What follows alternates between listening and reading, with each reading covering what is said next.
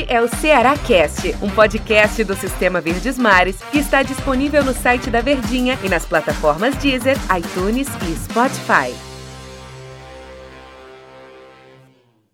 Fala, minha gente! Um abraço para todos vocês, sejam bem-vindos. Estamos chegando aqui com mais um episódio do nosso Cearacast, muito leve, muito tranquilo. Classificação do Ceará, evidentemente, assegurada para a Copa Sul-Americana, isso todo mundo já sabe.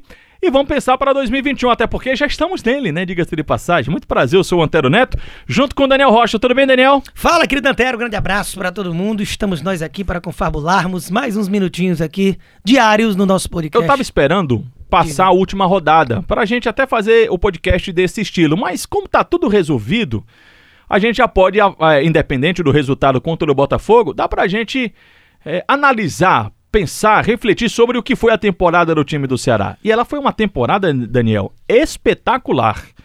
E a gente comentou, inclusive, no programa na rádio, no show de bola, de que o Ceará parece que aprendeu muito bem com os próprios erros, o que foi a temporada 2019 e foi totalmente diferente de 2020. Por que, que aconteceu isso, Daniel? Rapaz, aprendeu, como você mesmo falou, né? Às vezes o time não aprende e às vezes aprende. E às vezes também, mesmo com o aprendizado, não é questão de que a receita vai ser certa. O né? que ele fez de diferente? Contratou mais de forma mais aguda, né? Mais, mais efervescente. Fa fale, fa fale que nem o Lisca. Assertivo. Assertivo. Ok. Exatamente. E como chama música dioturnamente trabalhando, que ele já falou isso no Botafogo, inclusive. Ia se doar dioturnamente lá em General Severiano. Mas falando do Ceará, a gente desde o início da temporada elogiou a forma agressiva que o Ceará entrou no mercado. Obviamente, isso é reflexo de mais um ano na Série A mais receita e a tendência é que cada ano que passe, você permanecendo, você evolua. E como eu vinha falando, não é receita de bolo que é do jeito tal e vai dar certo. O Ceará mesmo contratando de uma forma mais interessante, poderia não ter dado certo e ter tido um ano pior do que foi o ano passado. Só que aí aconteceu aquilo que era a tendência. À medida que você contrata jogadores mais caros, jogadores menos apostas, que você tem uma tendência que eles entreguem mais e que o time tem um comando linear, sem troca-troca, como foi o Guto Ferreira desde antes do início do Campeonato Brasileiro, já ali numa reta final de Copa do Nordeste, Campeonato Estadual, a manutenção de um técnico, tudo isso faz com que você tenha um trabalho mais sólido. E foi o que aconteceu com o Ceará.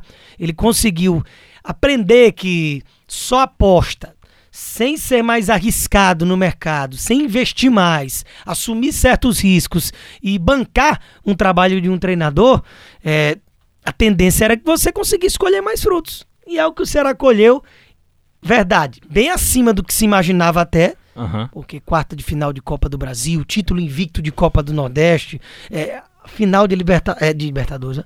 sonhar com Libertadores e ainda você ter um brasileiro bem tranquilo como foi esse, a gente tem que realmente tirar o chapéu para a temporada do Ceará. E aí eu tava pensando, Daniel, sobre algumas, algumas coisas dessa temporada do Ceará. Por que, que ela foi tão espetacular? Primeiro, os resultados. Você chegou à final do Campeonato Cearense, onde se espera. Perdeu a final, mas é um clássico. Dá um, dá outro, isso é super normal. Você chegou ficou entre os oito melhores da Copa do Brasil. Foi outro ponto também muito importante. Campeão da Copa do Nordeste de forma invicta. É, classificação de permanência antecipada no Campeonato Brasileiro e também da Copa Sul-Americana com a rodada de antecedência. Você quebrou o seu, o seu recorde né, na, na disputa dos pontos corridos em toda a história da Série A do Campeonato Brasileiro e ainda pode aumentar mais esse seu recorde se chegar a 52 pontos. Então, só aí é, a gente já mostra o quanto que essa temporada do Ceará foi importante. Mas tem outros aspectos. Hum. O Ceará foi um time que revelou o que apresentou jogadores, embora o Léo Chu não seja jogador do time do Ceará, mas apresentou esse jogador ao futebol brasileiro. O Ceará teve um destaque à beira do campo, Guto Ferreira, tanto que ele está aí cogitado por o Atlético Mineiro. Né? Clebão. Clebão, é, sim, eu falei que não tinha apresentado, não tinha revelado, tinha, pode dizer que revelou o Clebão. E, você, e também teve um craque, que foi o Vina, né, que foi o grande destaque do Ceará e é um dos destaques do Campeonato Brasileiro. Então, aí é uma amostra do que foi a temporada do Ceará e realmente ela foi uma temporada de fato espetacular. Mas tem um outro ponto que me chama muita atenção, Daniel, e eu acho que ele vai ter reflexos ainda. Já teve imediatamente, mas acho que ele vai ter reflexos mais à frente.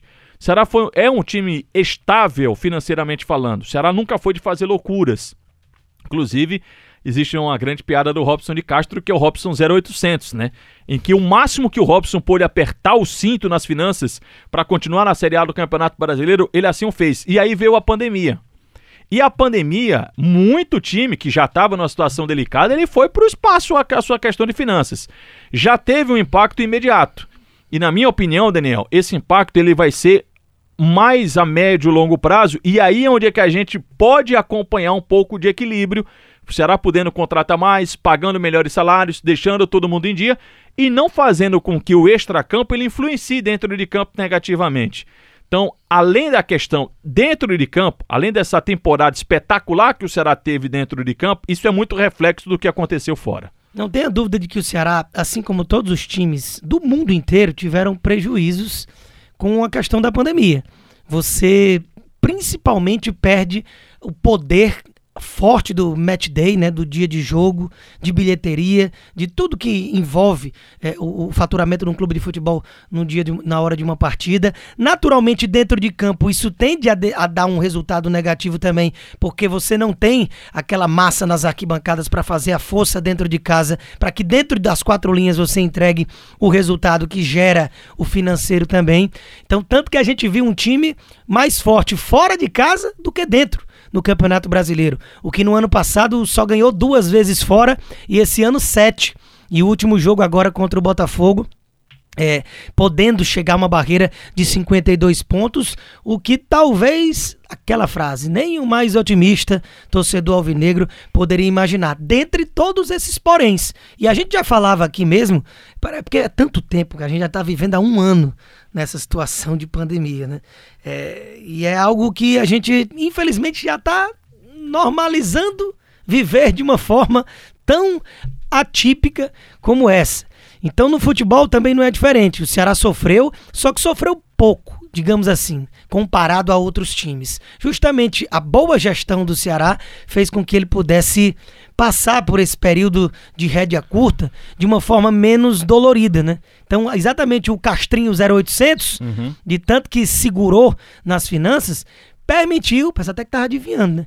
Permitiu que o Ceará passasse de uma forma tranquila por ter dinheiro em caixa, por tudo isso que aconteceu. E agora, com o time já se reerguendo, os times se adaptando a viver sem torcida no estádio, tá, é, a gente consegue ver um, uma projeção de uma temporada de 2021 ainda melhor por incrível que pareça, do que essa. Mas para isso o trabalho precisa seguir na mesma linha. Né? Evidentemente que não, te, não é dizer que foi tudo certo. Teve ainda, né? Como acontece tudo na vida, os erros, né? Os tropeços, as escorregadas. E vão haver também. Ainda. E vão haver. O Ceará, inclusive, já começou a preparar a próxima temporada, com as novas contratações e tal. E aí até esse planejamento também de dar férias a jogadores para que não tenha um impacto tão grande logo no começo da temporada aí com a Copa do Nordeste, também um pouquinho mais à frente com a Copa Sul-Americana. E acho que essa semana ainda vai ser muito mais movimentada em termos de contratações, de dispensas, Será de jogadores alguma que bomba?